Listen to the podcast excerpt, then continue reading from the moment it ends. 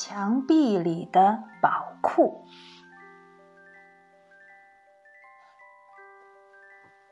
很久很久以前，在京城一个小孩子读书的私塾里，有一个老师，姓张，大家都叫他张塾师。这个张塾师的学问不大好，品德也不大好。所以他的学生非常少，一直过着穷兮兮的日子。有一天，他的朋友冷谦来找他聊天并且带了一袋荔枝送给他。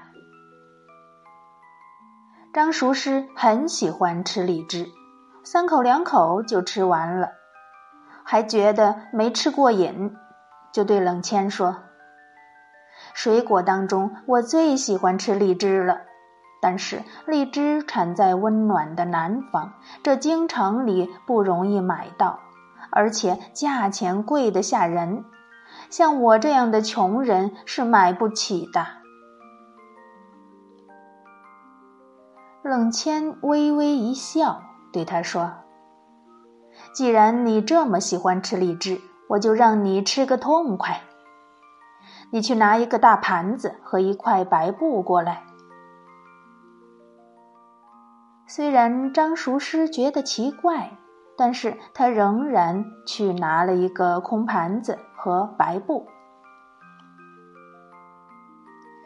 冷谦把盘子放在桌子上，用白布盖起来，然后口中咕噜咕噜的嘟念了几句什么词儿。只见盖着的白布一点一点的隆起来，就好像那底下有一大盘东西似的。冷谦说道：“好啦，现在你可以掀开白布吃荔枝了。”张熟师把白布一掀，哇，果然满盘子都是红艳艳、新鲜的大荔枝。他尝了一颗，很佩服地说：“哎呀，你这法术真是高明，这荔枝的味道真不错。”吃到一半的时候，张熟师突然想起了什么，说：“哎，冷老弟，你能变出荔枝来，一定也能变出黄金来吧？”我现在呀，穷的叮当响，一天三顿饭都吃不饱。麻烦你变一些黄金来救救我呗，也让我过上舒服一点的日子。你说好不好？听他这么一说，冷谦的神情显得有点为难，说：“这个。”本来呀是不能随便乱变的，但是你这么穷，我就帮你一点小忙吧。这样吧，等一会儿我变出金子来，你就拿上三块，三块金子可以让你过上好日子了。千万不要贪多。张熟师听了，点点头说：“好的，好的，你赶紧变吧。”冷谦再一次警告他说：“记住了，你千万不可太贪心。等一会儿见到了黄金，一定只能拿三块。如果贪心多拿的话，马上就会有大灾祸，连我也会跟着遭殃的。”“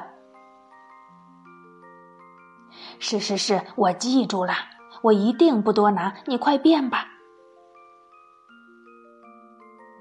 于是，冷谦拿出了一支毛笔，在墙上画了一扇门，又吹了一口气，大喝一声“变”，然后对着张熟师说：“现在你敲敲门吧。”张熟师依言敲了敲那扇门，吱呀一声。那画在墙上的门竟然自动打开了。冷谦说：“张大哥，你自己进去拿吧，记住千万不可多拿。”我有点事儿，我就先走了。”张熟师走进门去，只见里面堆满了大大小小的金块，就像一座座小山一样。那些金子发出闪闪的金光，把他的眼睛都照花了。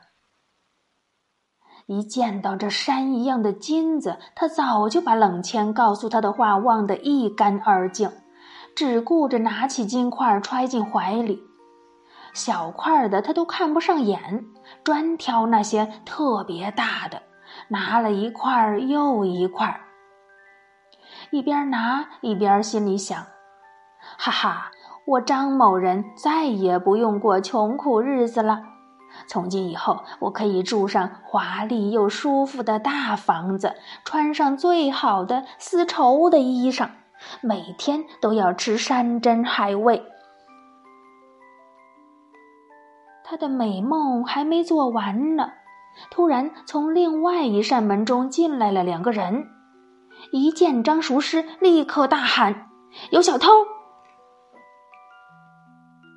张熟师给吓了一大跳，怀里的十多块金子哗啦啦全掉在了地上。他心里一慌，立刻转头去找他进来的那扇门，可是谁知道那扇门已经消失了。那里只有一面雪白的墙壁，他没办法逃走，就被抓住了，并且被带到了皇帝的面前。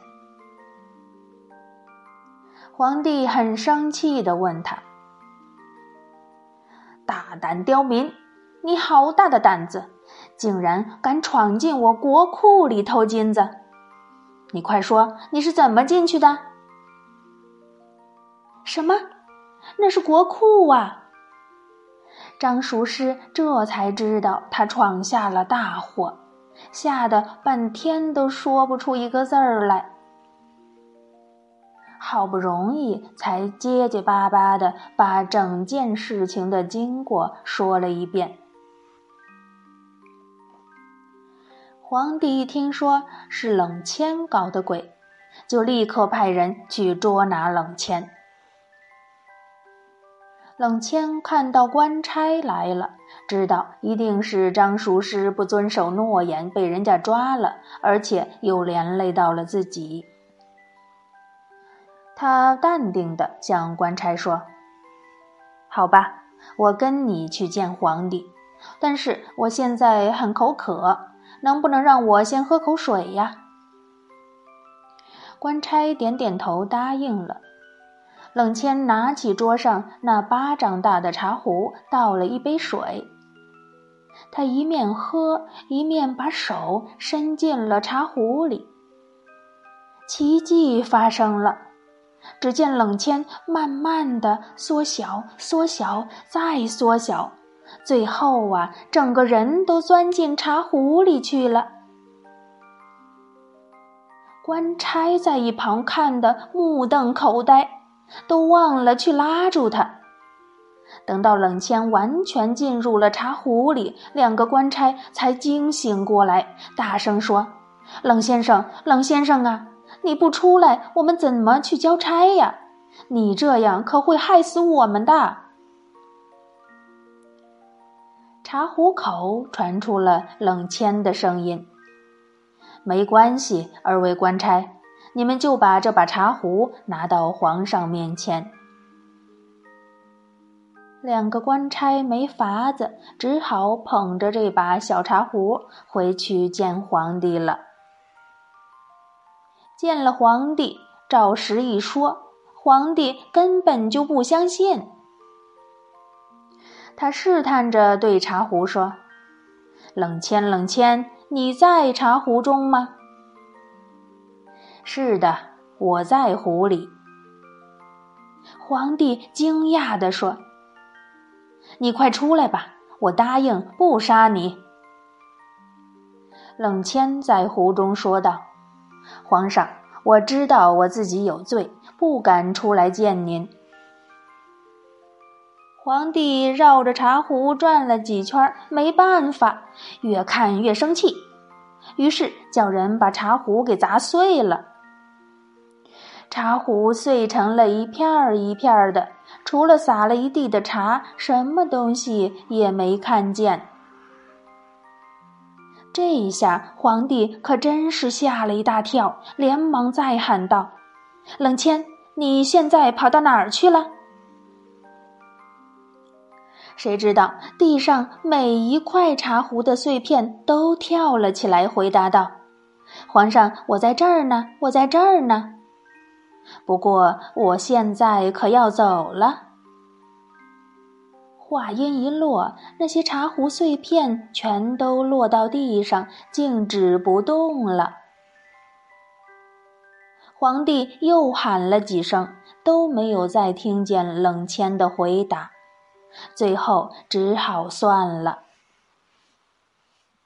可是皇帝却没有放过那个张熟师，谁让他那么贪心呢？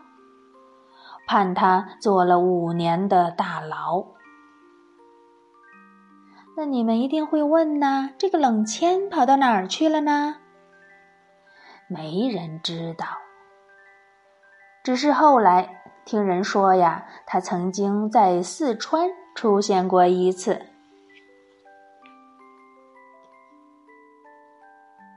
好了，今天的故事就讲完了。小朋友们，乖乖睡觉吧，晚安。